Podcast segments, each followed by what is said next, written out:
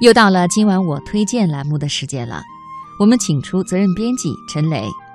就在上周，我准备搬家，收拾家里的东西，发现了不少好东西。比如说，有一种某个品牌的洗发水旅行两件套，品牌高大上，是同学送我的。说实话，如果不是收拾东西找出来，我都忘记了。但是仔细看一下生产日期，有点傻了，两个月之前已经过期。为什么会过期呢？当时拿到这套旅行套装，觉得挺好的，没舍得用，就想着一定要留着旅行时用，而且吧，还不是那种随便的旅行，一定是那种高质量的旅行。结果呢，这放着放着就忘记了。仔细搜罗，这样的东西可真不少。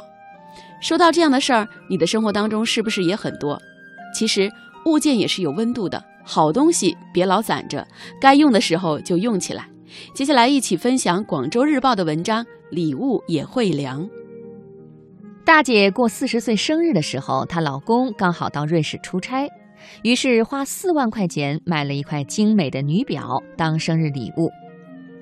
表上是一只振翅飞翔的蝴蝶，从不同的角度看，蝴蝶的翅膀会变色。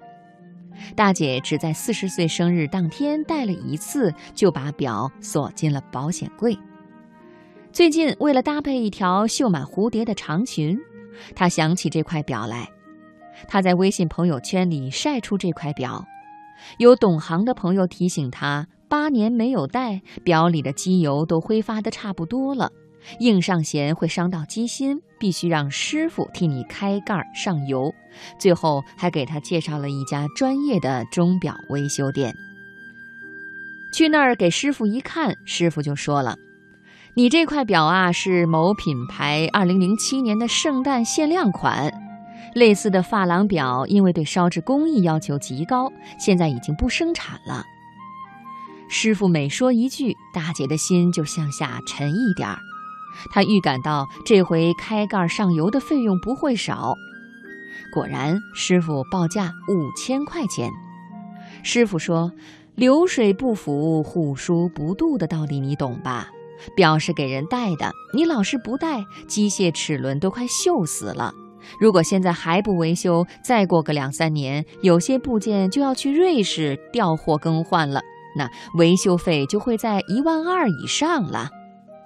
师傅还不解地问他：“既然是老公送你的礼物，为啥不趁早戴上呢？”